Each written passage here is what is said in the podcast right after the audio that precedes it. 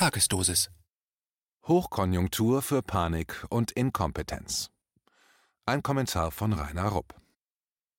Panik wegen Corona, Panik an den Aktienbörsen, Panik am Ölmarkt, Panik im Finanzsystem. Panik allein genommen ist schon schlimm genug, denn sie lähmt die Menschen und erschwert rationale Reaktionen.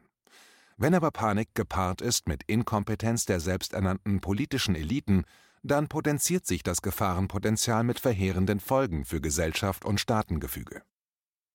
Bei einer Sitzung der CDU-CSU-Fraktion im Bundestag am Dienstag hat laut Berichten von anwesenden Mitgliedern Bundeskanzlerin Angela Merkel erklärt, dass sie davon ausgehe, dass zwischen 60 und 70 Prozent der Menschen in Deutschland sich mit dem neuen Coronavirus anstecken könnten. Das wären plus minus 50 Millionen Deutsche. Ähnliche Zahlen hatten zuvor schon anerkannte Virologen genannt. Natürlich würden nicht alle 50 Millionen Deutschen auf einmal angesteckt werden, sondern die Durchseuchung der Bevölkerung könnte mehrere Jahre dauern.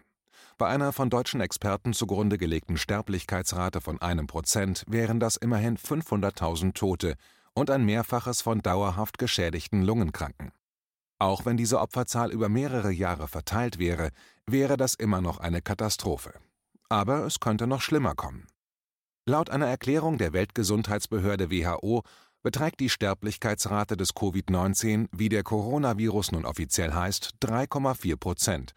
Die jetzt aus Italien gemeldeten Zahlen sind noch furchterregender. Auf knapp 9000 Infizierte kamen am Dienstag dieser Woche 476 Tote, also etwa 5,2 Prozent. Allerdings gibt es gute Gründe, dass sowohl die Zahlen der WHO als auch die aus Italien zu hoch gegriffen sind denn vielen Hinweisen zufolge könnten sich die Bemessungsgrundlagen für die Zählung der von Corona Infizierten stark unterscheiden. Zum Beispiel fallen all jene Menschen aus der Zählung der Infizierten heraus, die von Covid-19 angesteckt waren, die aber die Krankheit wie jede andere Grippe erlebt und auch auskuriert haben, ohne dass ihr Fall in die Statistik eingegangen wäre.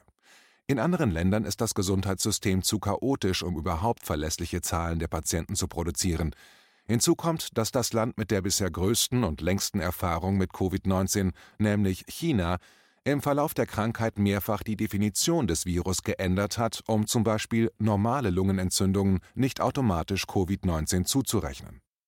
Daher dürfte die unerwartet hohe Sterblichkeitsrate in Italien weniger mit einer bereits gemunkelten, besonders gefährlichen Mutation von Covid-19 zu tun haben, als vielmehr mit einer unterschiedlichen Zählweise der infizierten Personen, was unter anderem auch durch die Unterschiede der Klassifizierung in den nationalen Gesundheitssystemen bedingt sein kann. Dennoch steht fest, dass Covid-19 mindestens genauso ansteckend ist wie die normale Grippe, deren Sterblichkeitsrate von 0,01 Prozent sie jedoch bei weitem übertrifft. Vor diesem Hintergrund hätte man zumindest erwartet, dass Bundeskanzlerin Merkel Covid-19 zur Chefsache macht. Das hätte uns wenigstens die alltägliche Tragikomödie des gelernten Bankangestellten mit späterem Universitätsabschluss in Politikwissenschaft Jens Spahn in der Rolle des Bundesministers für Gesundheit erspart.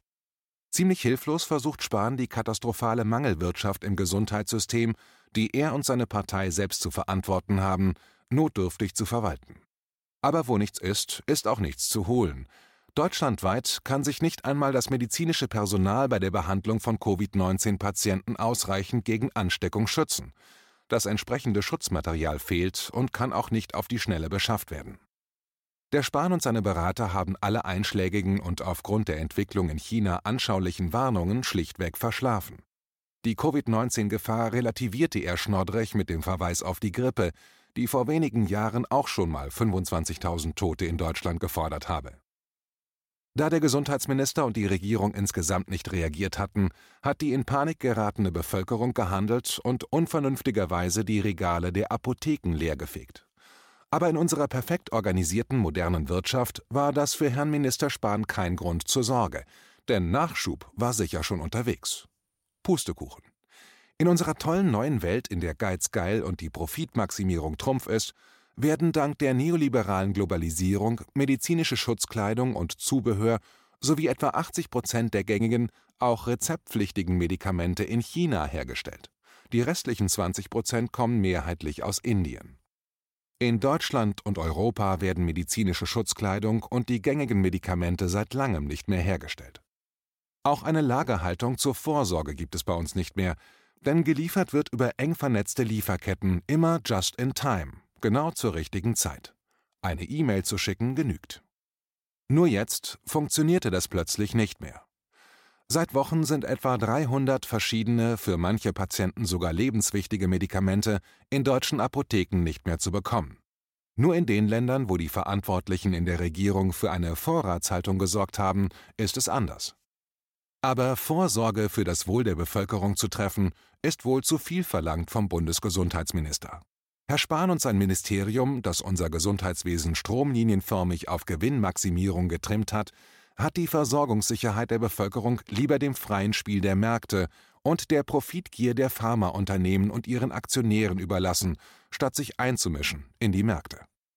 In der Bundesrepublik gibt es zum Beispiel seit Jahrzehnten eine Notfallreserve von Rohöl für Wirtschaft und Industrie, aber einen Notfallvorrat von Inhaltsstoffen für die gängigsten Medikamente und medizinische Hilfsmittel zum Wohl der Bevölkerung gibt es nicht. Da jegliche Einmischung des Staates in die geheiligte freie Wirtschaft von interessierten Kreisen sofort als Sozialismus beschimpft wird, sind solche Maßnahmen für deutsche Politiker tabu, denn sie müssten dann zu Recht befürchten, dass sie bei denen, die die wirkliche Macht im Land in den Händen halten, in Ungnade fallen. Minister Spahn hat selbst dann noch nicht reagiert, als Unternehmen des Pharma-Großhandels ihre noch vorhandenen Bestände zu höheren Preisen zurück nach China verkauften, als selbst dort die Vorräte ausgegangen waren. Als dann wenige Wochen später deutsche Krankenhäuser und Arztpraxen in Erwartung von Covid-19 vermehrt nach medizinischen Schutzanzügen und Masken nachfragten, gab es keine mehr. Erst zu diesem Zeitpunkt kam aus dem Bundesministerium für Gesundheit der Erlass, das ein Verbot über den Export dieser Waren aussprach, das sogar für andere Länder der EU gilt. Im Volksmund nennt man so etwas die Stalltür schließen, nachdem der Gaul abgehauen ist.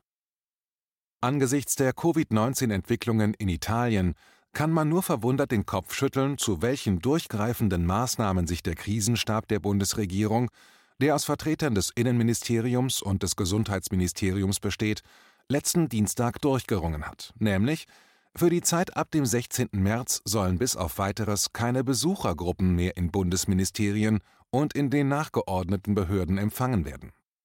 In einer Mitteilung heißt es, Zitat, damit sollen mögliche Infektionsrisiken für die Kernfunktion der Bundesregierung vermindert werden. Zitat Ende. Toll. Die Parlamentarier im Bundestag hatten bereits zuvor für den Reichstag eine ähnliche Regelung beschlossen. Und was sonst noch? Weiter heißt es, dass der Krisenstab die vorher bereits von Gesundheitsminister Jens Spahn geäußerte Empfehlung sich zu eigen gemacht hat, Veranstaltungen mit mehr als 1000 Teilnehmern abzusagen. Fußball-Großereignisse mit zigtausenden von dicht gedrängten Zuschauern blieben davon unberührt.